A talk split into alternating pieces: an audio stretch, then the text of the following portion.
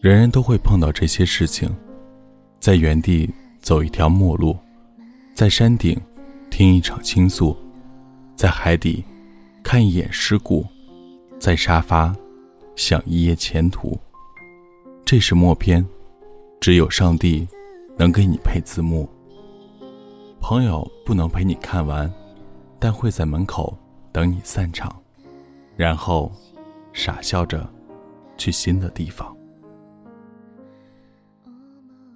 这里是 FM 幺零三四六，愿这里的故事能温暖你的耳朵，给你一段美梦。晚安，陌生人。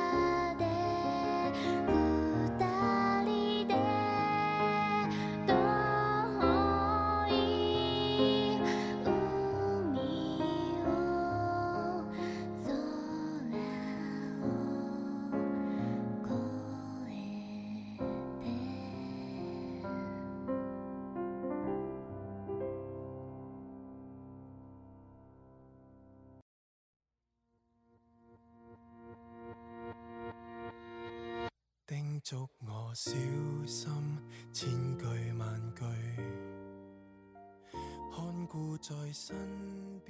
一路陪你笑着逃亡，张嘉佳。我有个朋友是富二代，非常有钱，属于那种到拎起来抖两下，哗啦啦掉满地金银财宝的人。我穷困的时候，就想办法到他那刨钱。他酒量不好，就撺掇他去酒吧，然后谁比谁少喝一瓶，就输一百块。开始我每次能赚两三百，但这完全是血汗钱，比卖身还要高难度。次日头昏眼花，躺着起不来。我躺在床上辗转反侧，一大早兴冲冲到他公司，说：“老赵，换个模式吧。”我们来对对联，谁对不出来，输一百块。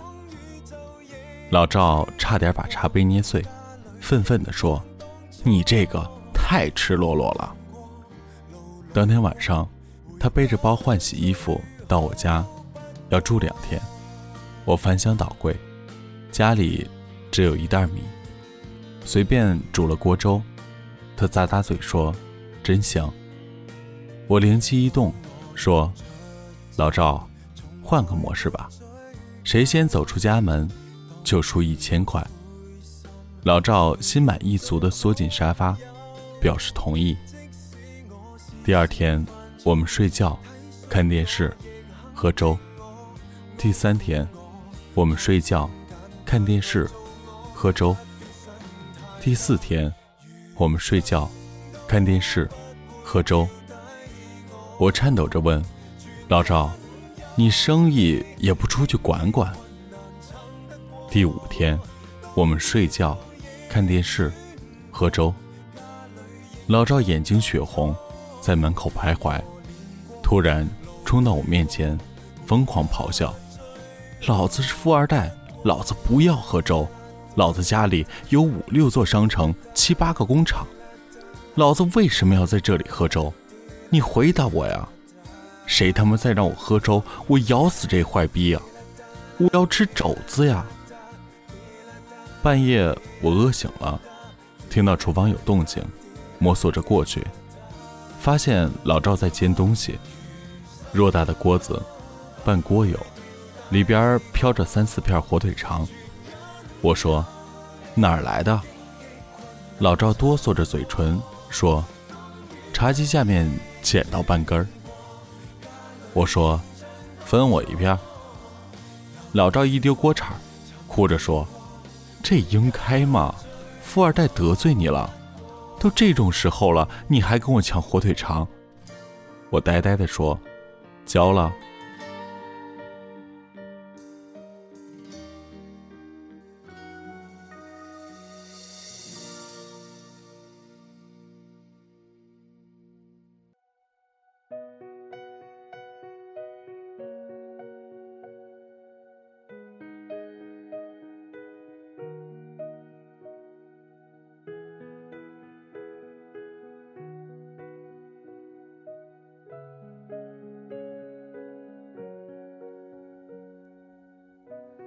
看昨天的我们走远了。第六天，我们睡觉，睡觉，睡觉。老赵挣扎着爬起来，去书房上网。我听见他 QQ 滴滴的声音，赶紧关上卧室门，偷偷打开笔记本，申请了个新号码，搜罗美女照片，疯狂发给他，说：“帅哥，交个朋友。”老赵问：“你是？”我说：“寂寞单身少妇，想拥有初恋。”老赵说：“都少妇了，怎么初恋？”我说：“少妇怎么不能有初恋？”过了几分钟，老赵说：“百度百科，少妇是已婚的年轻女子。”我说：“你管那么多干嘛？”我看中的又不是你的钱。老赵说：“你你怎么知道我有钱？”我说：“废话真他妈多，喝酒去，查查酒吧。”然后我发了张裸照，听到书房椅子扑通一声，老赵仰天倒下，他疯狗一样冲出来，红着脸团团转圈我合上笔记本，说。一千块打个折，八百。老赵丢给我八百，嗷笑着夺门而出。过一会儿，我走进酒吧，他果然笔直的坐在那儿。我一屁股坐下来，他说：“你干嘛？”我说：“来寻找初恋。”老赵瞬间无语。